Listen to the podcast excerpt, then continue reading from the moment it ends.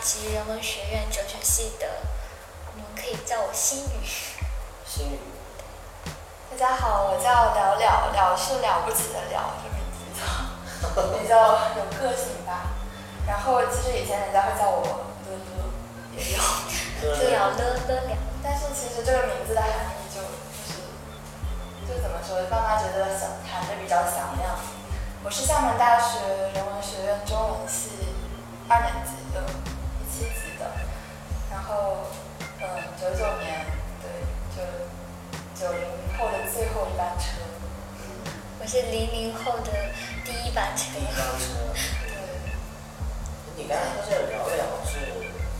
怎么起来的？我爸妈就他们在这在我出生之前就觉得要起这个名字，我没有仔细问，后来就是想让我做一个了不起的人，还是或者主要还是觉得这个名字有个性，叫起来比较响亮，哦比较爽朗，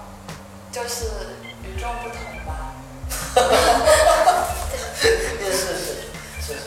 觉得这个名字很干净，我名字就算命先生给取的，按生辰八字。哦，就就出生之后去找的夏面先生，嗯，那比较讲究仪式感。也有也有一些人起名字的时候会考虑什么金木水火土什么，对，会考虑这些。算命就是这样，对算命啊，，是对。神马八卦啊，然后我还会有一个朋友名字叫德霞，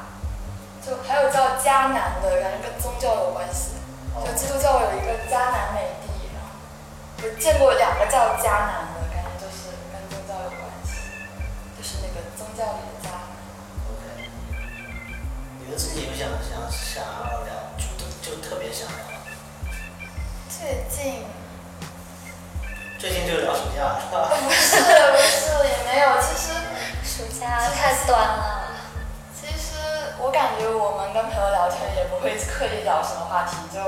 想到什么对，啊比什较好么玩。触类旁通。想到什么比较有共鸣，就比较能聊的，就自然而然可能就聊到了。那应该也是娱乐占大主流吧？也不娱乐是吧不是，那就要看人吧。反正我啊，我感觉我可能聊社会案件更多一点。我之前对我因为杭州女童，对对对对对对，就会关注这种社会案件啊，对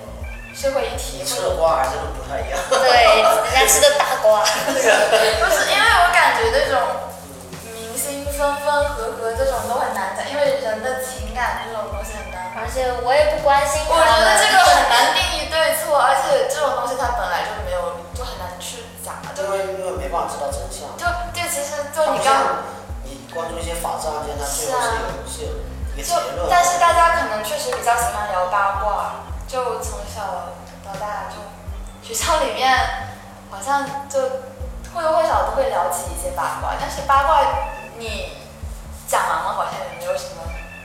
它好得出来的东西。我觉得八卦就跟大家好像喜欢听故事一样，明星的分分合合比较曲折，这是一个跌宕起伏的故事。然后可能背后也是大家的猎奇心理啊。大家就想，这就是一种好窥奇心窥私欲，我不，我觉得是窥私欲，就是窥探别人私人生活，嗯想扒开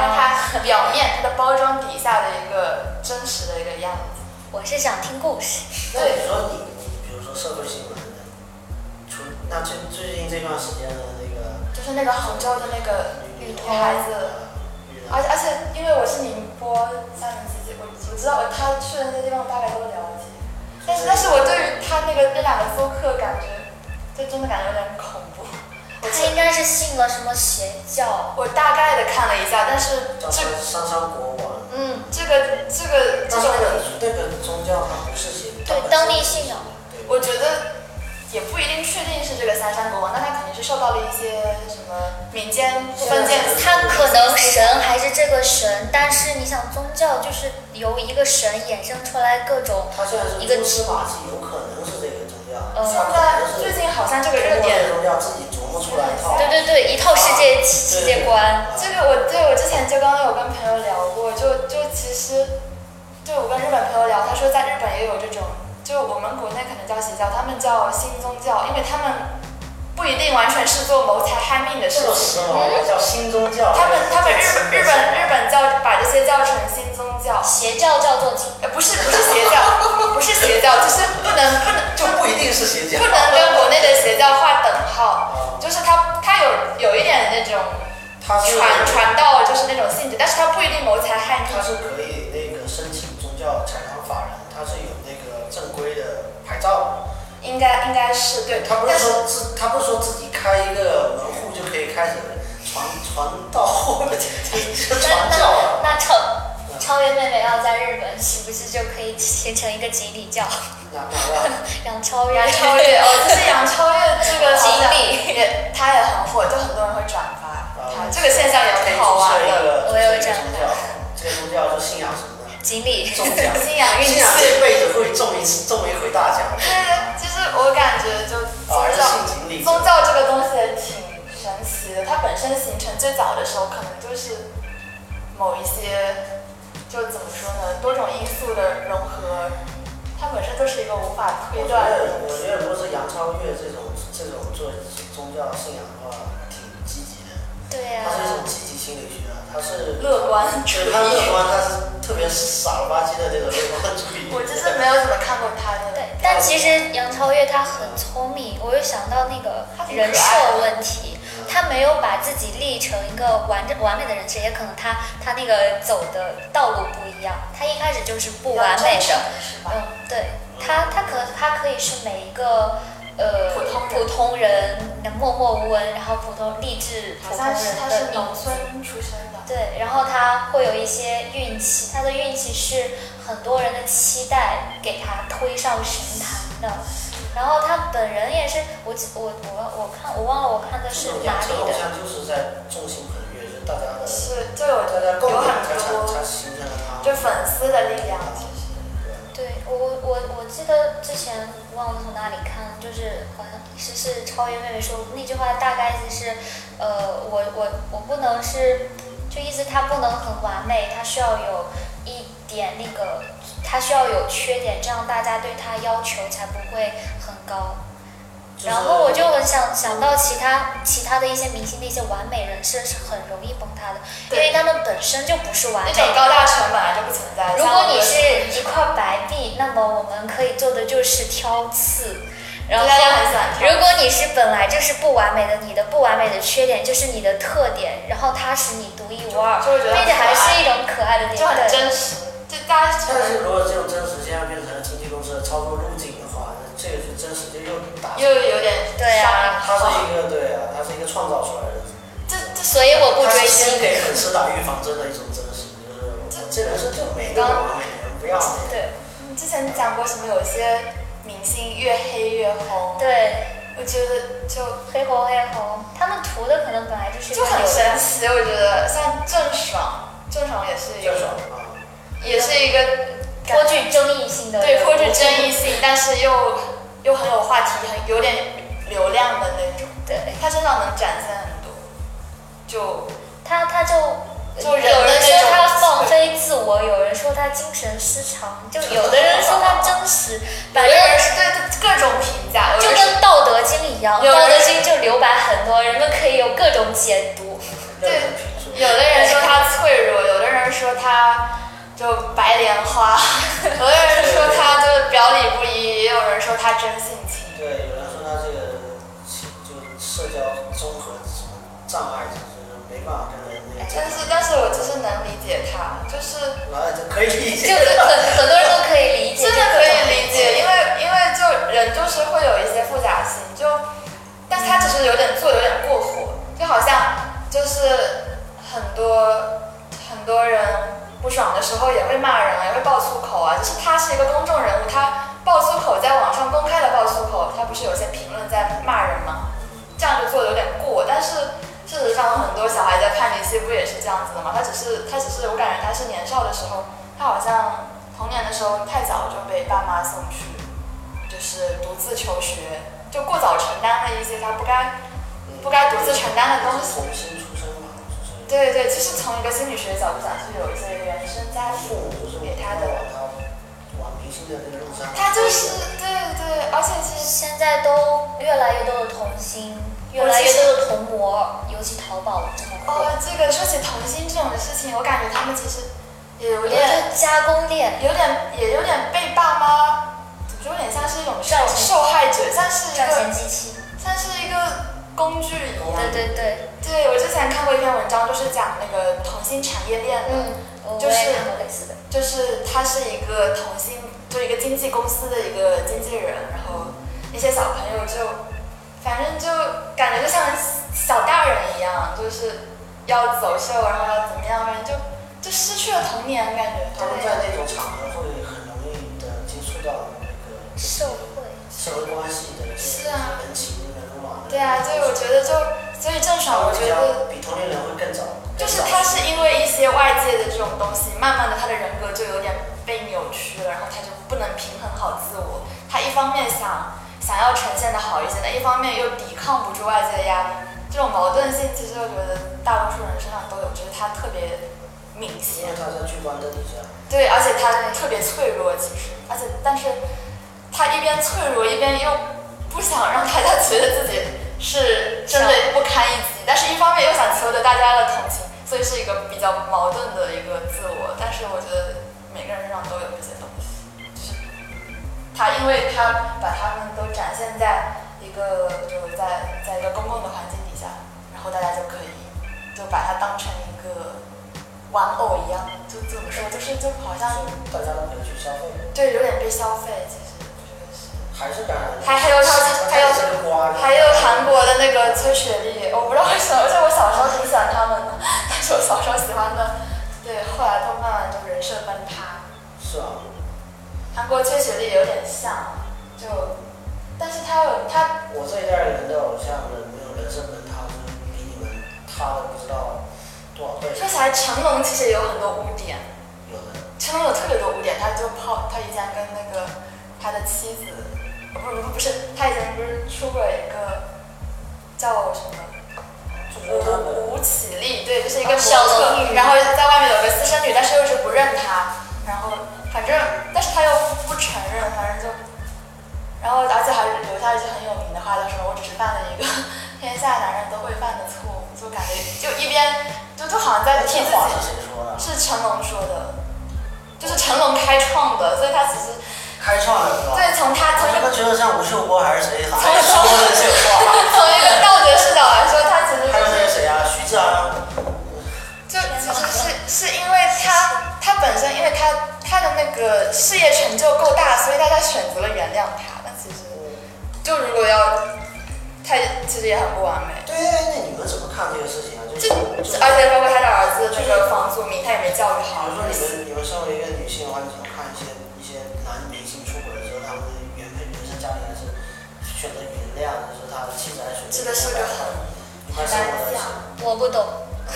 但我觉得他们可能有一些人就选择利益原谅利益，我觉得明星其实是一个，就跟普通人不能相提并论。他们，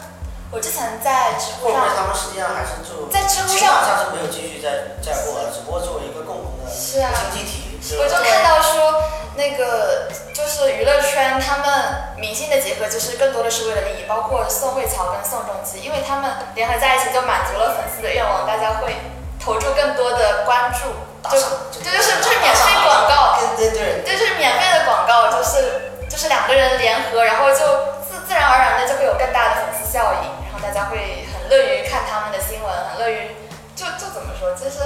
本身就有利益的因素，所以他们再加上好像我就看到说那个圈子本身就有很多不纯粹的东西，所以说怎么说呢，其实从都是个人的选择，我觉得不同很人的这种婚姻，不同就是一些阶层之间的那种有些区别。那种婚姻都已经有这个痕迹了，就相互之间的结因是啊，为了整个家族去谋求更大的利益，那更不要说明星了。是啊，就我之前就看就一些以前的西方小说，就像安娜卡列尼娜，她的那个婚姻就是一个贵族联联姻，就是家里定好的，包括包括像《红楼梦》那个薛宝钗跟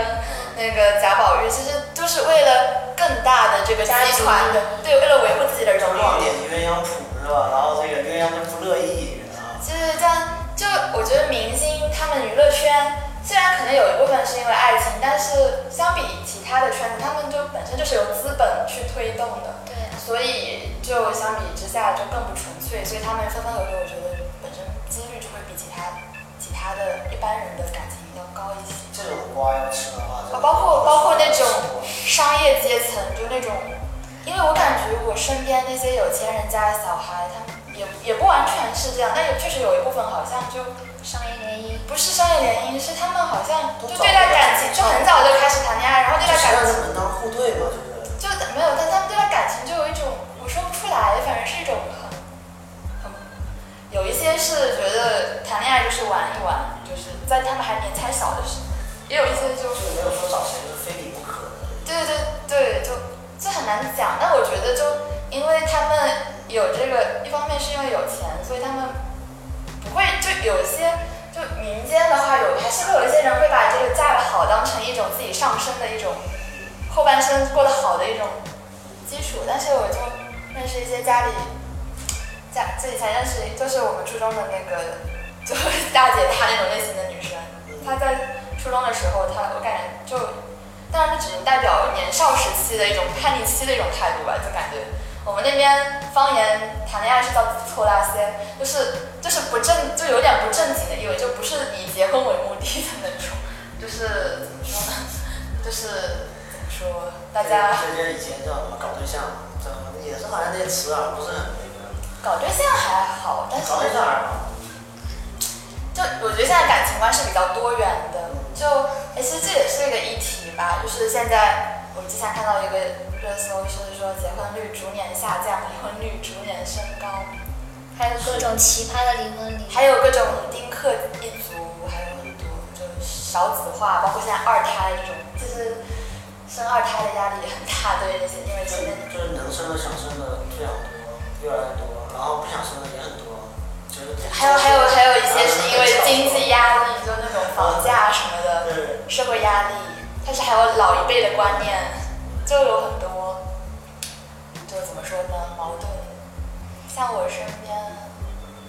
有一些是觉得就还是要组建家庭，就是要就就是过传统的那种，就是感觉成家立业，然后就就自己安定下来，然后就简简单平平淡淡过日子。那种身边的人应该还没有结婚的吧？没有，但是大家会聊起来，会聊起来。而且我姐姐，我家里有表姐嘛，然后而且我有很多姐姐都已经结婚了，因为我爸爸妈妈是家里最小的，都是最小的。然后他们，我有他们上面有姐姐嘛，然后我有一些表姐，对，有一个比我大六岁，对，但她已经结婚了。然后就已经已经感觉人生就已经定下来了。他是学的艺术，但是不是一个很好的学校，就然后回来就就在一个培训机构给小朋友教，就是教小朋友画画。定下来不是一个负面词汇，settle。是的，是你的，在在人生可以有一个这个这个基就础是，可以不开始同的追求。然后我另外一个姐姐就比较喜欢闯荡的那种，就看看人，就有些人就觉对得啊，那种喜欢闯荡的那个自由的灵魂，你要是给他说非得给他嫁一个婚姻，是啊，所以他就所以就我觉得这是他一就个非常苦闷。也是一种进步，就大家对待感情有更多的自由，就有自己的现在选嗯社择。会比较也比较包容嘛，嗯比较包容对，但是在到时候出社会的时候，那应该是相当包容的一个时代吧。对啊，而且每个人都是独立的经济体了，大家经济独立，思想独立，然后 但我觉得这个经济独立也很难讲。现在其实整体的经济环境也没有特别好，说实话，我就看到说那如果种是经济的话，它要按照以前的那个 GDP 的每年的，就是每六六个点的一个增速嘛，六个点还是八个点的那个增速，就以这样其实很高了。对，以这种很高的这种速度一直往前走，这国家一点问题都没有，就是以后还是大家歌舞升平的。就是如果说有一点点的下滑或者是怎么样，可能会就就会有变化。就现在就之前不是讲那个增速减缓，就是经济新常态，因为我们浙江浙江很多自己做企业的，对，很多私营经济嘛，对，我具体的不知道，但是隐隐约约听大人谈起，我在家里长辈谈起，就就确实不如前面一段时间，状况不如前面一段时间好，有有下滑。就是这几年边上做生意的人都是这样说，是对，就是哎不好做啦，是是是是，都是见面都这这么就是感觉开放之后的红期已经过了呃，已经过了那个最好的黄金放期，弃的那个时代，但我觉得他们是要接受这个，就是慢慢的过渡。他们要接受婚之前那个不是常态，是啊那，个是那个，这是一个比较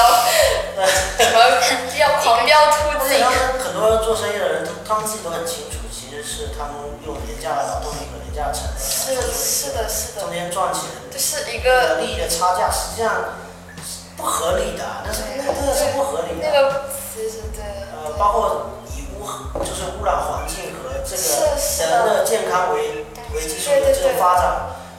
你你还想想要再干一遍吗？这不可能的。对呃说起环境，对最近感觉是有一些重视。我们浙江有那个什么五水共治，就是什么治污水、排涝水，就反正有五个，就是治治水患嘛。无水共治，对对对，就共是治理。就是污水是是什么？就是一些是针对洪水，然后还有那个污水，还有什么，反正就不同的。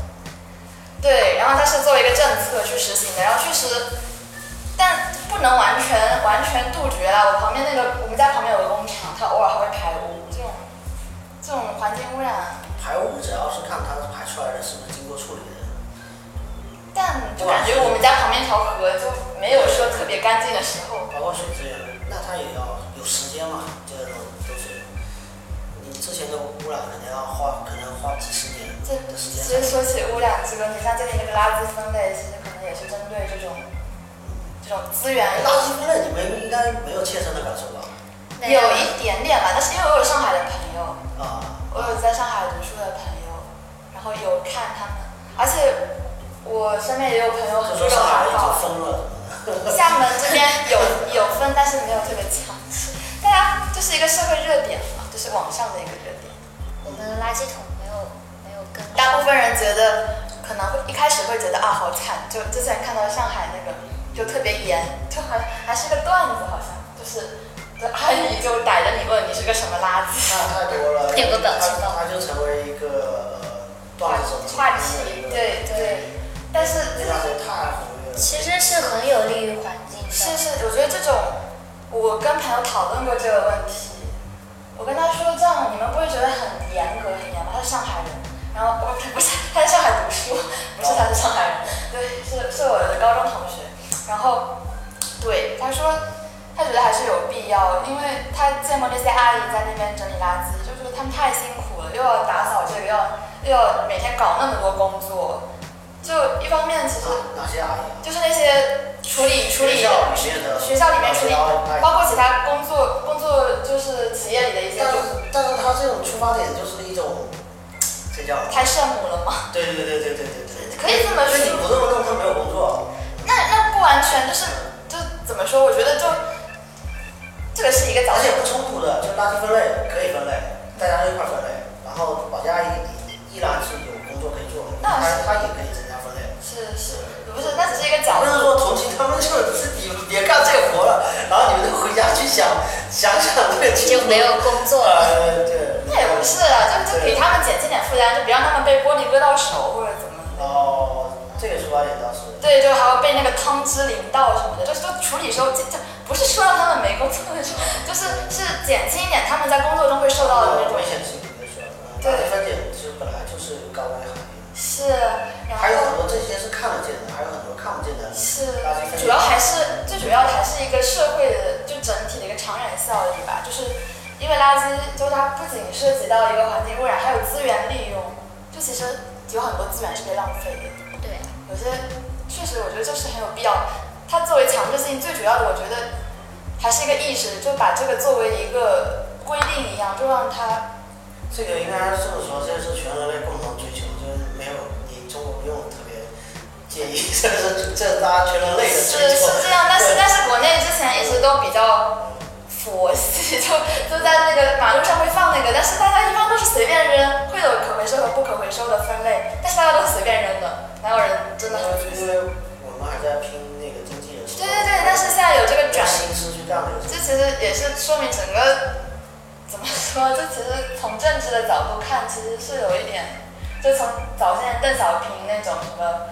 不管白猫黑猫，只要能抓老鼠就是好猫。到现在慢慢到什么绿水金绿水青山，就是金山银山，就有点观念的改变。其实从上到下一整个就就，其实他能看出来一些微妙的变化，但是这个追求那个可持续发展，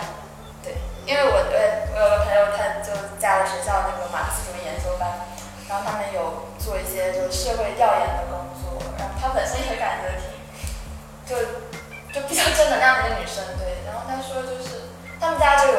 就她是就是我说那个海沧的女生，他们家弄了一个分类垃圾桶，这个已经在做了，就是看会有一就在说了啊，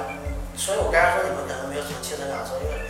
说厦门的居民都已经做了，已经做了一年了，一年已经分得很细了。四种分类嘛，我们跟那个北京的分类是一样的，就我们我们有分干干垃圾和湿垃圾，是我们学校也有，但是没有特别严。对我们这四个桶，其他垃圾还有呃还有厨余，还有回收，还有有害。我们寝室也有分，但是我们没有分得很细，我们只是把厨余分出来。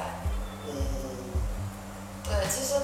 哎然后 我自己有室友，我室友说所有小区都有分垃圾就桶，是精致生活。对，有分垃圾桶给给所有的居民，所以这个已经推了，而且厦门的垃圾分类是在全国的排名，这个是第一位，就我感觉厦门其他挺领早先的，了领先了一年左右了。至少至少那个太标夸语，张了，你知道吗？就什么垃圾分一分，环境美十分，那个标语我到处都看到，哎，对，那标语在哪看到的？很多地方都有啊，就垃圾桶上还有那种对对宣对，我上传啊次在墙网上。上可以拍照一下，我觉得哇，这个这标语起的，我觉得都是都是都是都是这种，都是人才。这还押韵，你知道对吗啊？而且而且在那个在南普陀寺也有，真的很神奇。它是用一个佛的，我找一下，我当时哦拍的照。南普陀寺也有什么什么，我找一下，反正他们的那个更有才，就是佛教用语的垃圾分类。厦门做好垃圾分类，对全国人民都是有帮助的，因为游客那么多，每个来的游客都感受到。是的。哦，它这个有一个什么垃圾不垃圾不落地能生大福慧，还有这个垃圾不乱丢，福德当下修， 也很有才。我觉得又押韵，然后还符合他们的哦，这次的南普陀寺的那个宣传也是很厉害，感觉。这还有一个什么庄严佛道场，垃圾莫登场， 就反正就都是就结合他们自己的特色，然后都是一能人个标准嘛，这都是能人。是就我们找的社会主义现代化。就反正就其实我我我会关注就生活中的标语，包括什么扫黑除恶什么的，都能看出来一个时代的变迁。包括以前不是讲什么计，以前还有关于那个计划生育的标语，少一孩只生一个好，现在慢慢的就推向男孩女孩都一样，就什么就要鼓励生二胎什么的，就其实都有政策的变化，也有一个国家其实它整体我是看到标语就会知道当地是什么样，就那种，就是你去到什么什么乡下、什么农村，然后就简单粗暴就上面对上面写的男男生男生女都一样，我就知道，嗯，这个之前有出过什么 的，这个地方传统观念比较重。 是是这样子，对，然后就感觉标语很能反映一些东西，然后现在还有就到处都有社会主义和价值，标语是特别特别好玩，就也是特别社会主义的一个东一个产物。对对。社会主义是很少弄这种，国外他们最多是一种涂鸦，或者说就是它同样也很难国外这么直接的表达国外很多意思了。是隐晦的一种那个，国外好像更多是叛逆的一种行我觉得。为国外主要这种宣导可能还是以演讲、他们游行的时候也会游行吧，就是一种行为上的引导，是还有那种演说吧。对对，他们那个选举的演说，就通过那种从马丁路德金大到喇叭就是跟着路人声喊，就是那种，对对，就是一种渲染力。呃，他们那个比较比较比较闹，比较动，我们这个比较静， 我们 这就个是我们这个潜移默化的给你包围住。对对对，对。他就是，就就就是中国人可能是惯于用一种书面的形式作为一种各种各种像表彰啊，或者是或者是宣传啊，就作为一种就是他用这个形式来表达表达他的那种目的，就比较中国特色的一个东西。确实是，国外可能也有，但是可能就没因为有。文字是我们发明的，那也没有印刷是我们发明的，对对对对对，火箭它是我们把就我们喜欢把这个东西弄出来， 对写出来，对，写出来，然后搞成一个成文的形式。对啊，你你说那个，比如说我们很多文化是受印度文化的影响啊。那比如说佛教，很多都是从印度传过来。然后你说，比如说刹那，比如一刹那是多长时间？那好像也是一个梵梵语的一个对对词对汇，对，它是从有一首诗《梅花易天国》那个，对，有时候一刹那是一个一个思想动的那一瞬间，就那那个瞬间好像它能量化它是多长时间？一念第九十刹那，一刹那经九百生灭。嗯，是啊。然后是说好像印度人对于这个时间观念是非常的模糊的，他不会像中国人一样记下来今年几月几日发生了什么事，这个这个他他不编年史的去记历史的。哎，他都是说很久很久以前有这么一个释迦摩尼，然后你都是比较模糊。对，好像西方也是吧，long time ago， 但 但西方他们不是有公元纪年吗？他们有这种 对，他还是很这个事情的，国内就中国古代很喜欢就修那种编年史修史，对，修史就是每一个后来的王朝都会给前面的王朝修那个史，还有地方还有那种地方志，有县志，都是喜欢记录下来。所以唯一能够做大数据的国家就是中国，真的大数据对国对家，对字里行间都是大数 据。就国内，而且反正这种统计就就说这种大数据而就且相你们还信。没有看那个《长安十二时辰》啊，《长安十二时辰》我们看我们太嗯太你也看太不追太不追星的东西了。这跟新没关系，这里面它居然有唐朝的大数据，它起了一个名字叫“大案读书”，有点像你刚才说的什么，就社会案件，或者说国家政策方面的以。前有很多它是通被把过它它是通过这种大数据的方式来判断呃的案情的发展， 这个是有点像像像卷福啊什么那个。嗯，夏洛啊，克，夏洛克那种，就是我哦，通过各种蛛丝马迹对对来来发现那个，就有点那个样子。对你刚才说社会大案，还有还有你还关注什么什么社会新闻吗？最近就我都看，其实啥都看。只要是社会新闻都关之注。前还有关注一些，那以前都会看什么《今日说法》那个节目吗？也没有，我就其实我就是我就会刷知乎，知乎里面的一些它的一些评点，其实社会新闻是跟跟人跟人息息相关的。还有呃还有一些，我觉得近几年应该都哦，还有之前那个北大有个学生，当然那是一个比较罕见的哦弑母案弑母案，它也是一个比较复杂的福州人。对，有很多人去分析，还有其他，反正就对我，我其实跟别人说，我说这个，我突然间有一天，我突然我在想，我其实是一个很自由自由主义的一种观点啊，我认为不应该有太多的管束、管辖或者是监控、监视，就是应该尊重个人隐私嘛，是大家应该就是言论自由，不是所有数据都共享的一个共同体，大家谁都可以看，或者是一部分人可以谁都可以看，但是我是都是秉承这种观点的。但是那天看那个呃，就是北大弑母案这个这个案情，然后再看他这个这个这个这个学生嘛，他叫他叫什么来着？无懈。他就这个我很早就看到，那个时候是刚刚刚刚出这个案子，然后在搜捕，没搜没搜到，没捕到他，但是就杂志里面就有登这个。就我在看他他在这个呃犯罪之前，他已经有一些痕迹痕迹了。他他他买那个火星探，他买那个刀具，他都是用淘淘宝。这个还有那个还有我想起那个张颖颖那个案但子，是你想想，一个人他是分了七次还是八次买了大量的活性炭到自己家里，这个我觉得如果是以大数据来讲的话，这个数据应该应该要跳到某些部门的呃观测的里面吧，可但是以多关注我一下这觉个。得大家可能就呃我觉一得般不会做这个统，就是都是事后诸葛亮，对这个事先不可能很难说所以你做这个。经常会看到一些好莱坞或者是日本有些科幻电影，就是说可以去呃干预嘛，就是叫犯罪干预嘛，就是我可以预测。嗯，这个让我想到不要不要想动手到，了。但你这样强大的监控力、管制力就容易失控啊对，就容易像《一九八四》里面那个老大哥在看着你呢，真 Big 的。 Big Brother。对，Big 这个 Brother。对，那这个太严重就会变得很可对，就怕。是我觉得这是一不干净个利器，然后这个利器到底用在是谁在拿它在用啊？如果是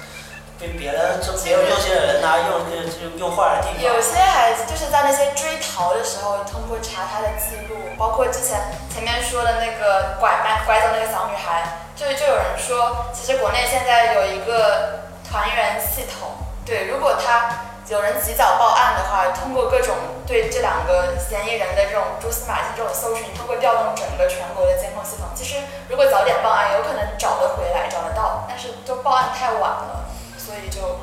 延迟了，就让这个。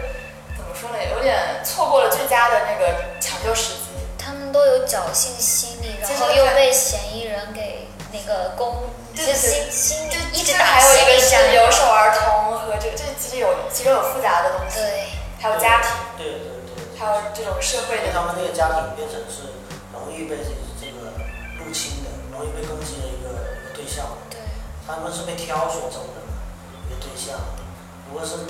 正常的家庭，可能能够就就免免除这个我觉。得确实一方面有选择，但也有偶然性。很无奈了，这件事谁都不想发生。是，就其实很多东西都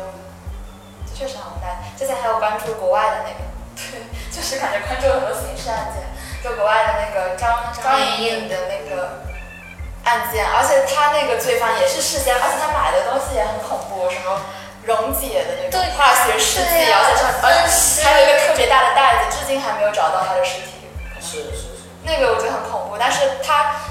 这个罪犯他其实在之前是做过心理咨询的，跟心理咨询师透露过自己可能，那这个我觉得，但但他们也没有做到干预，也确实 确实这个心理咨询师保护了犯罪嫌疑人的隐私。心理咨询师本来就保保密条款，对啊是啊，可是但那是除你非他明确知道这个人出去就要干嘛了。所以所以这个你刚刚说的那种，就其实很有限，这个这个力量其实就虽然，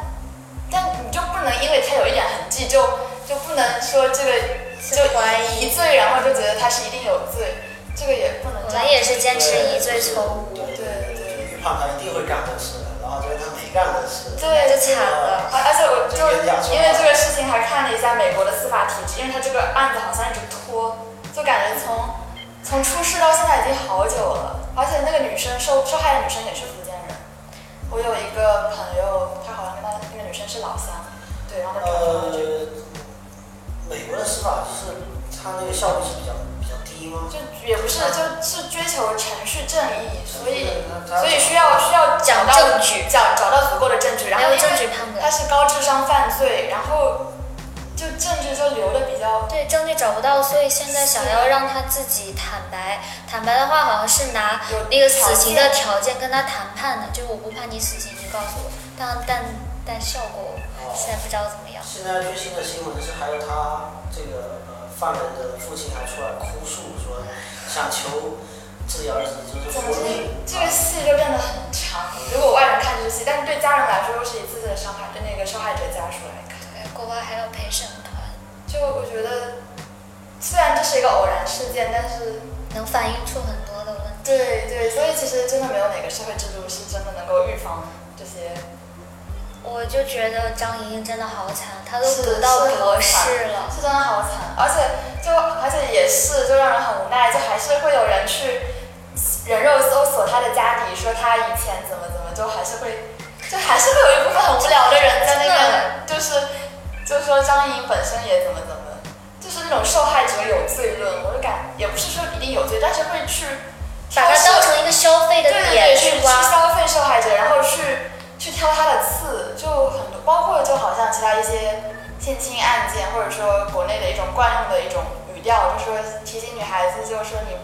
你不要穿的太暴露。哦对对对，，其实虽然这那个不也是有中国人说，那印度人说的。也有一定的也有一定的道理，但是这个就有点把把那个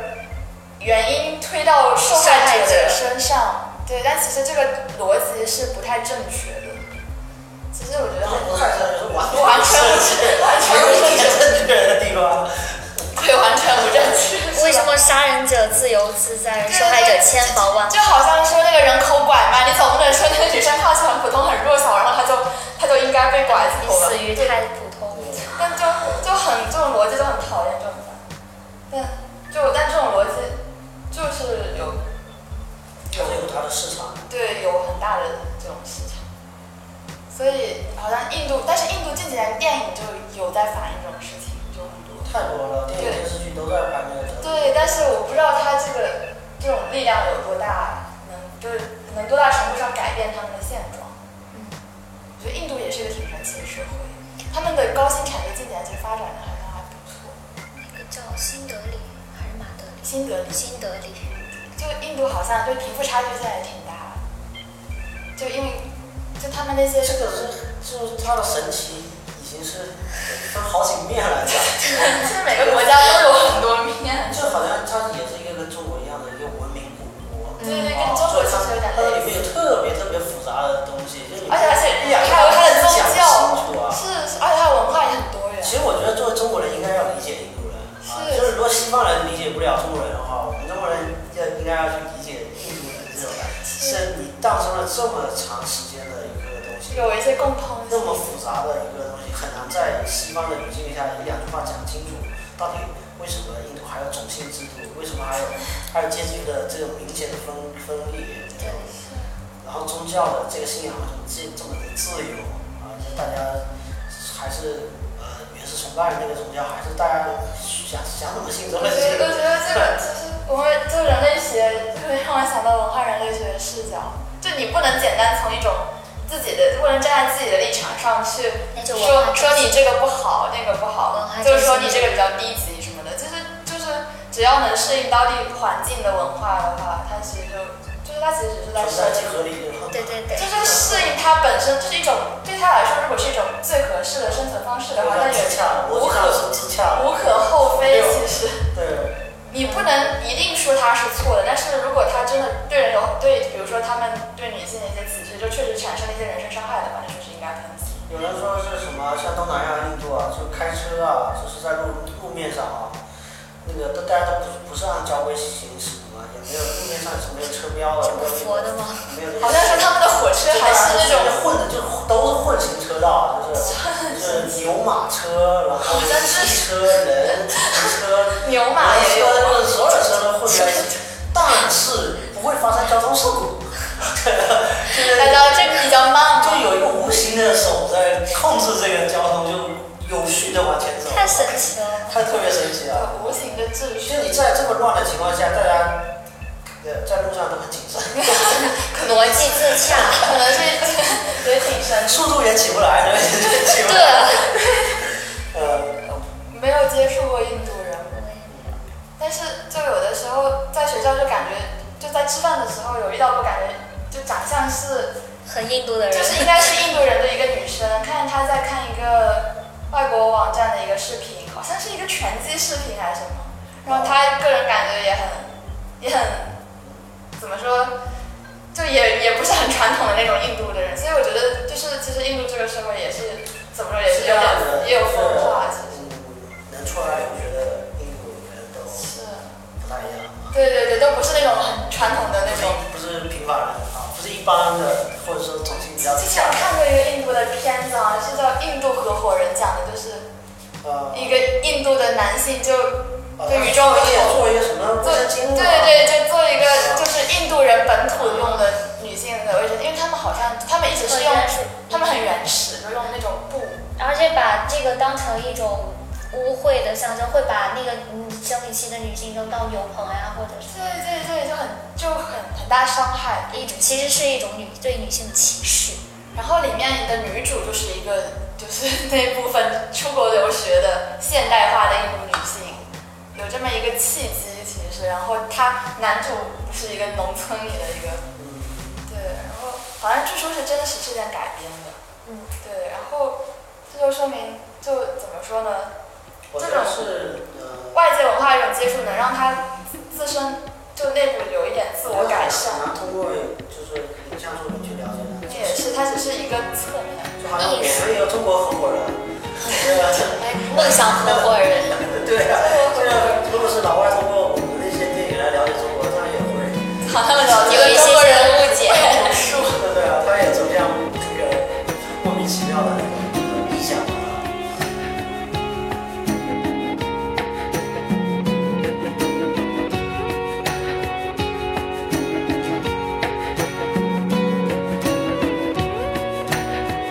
Thank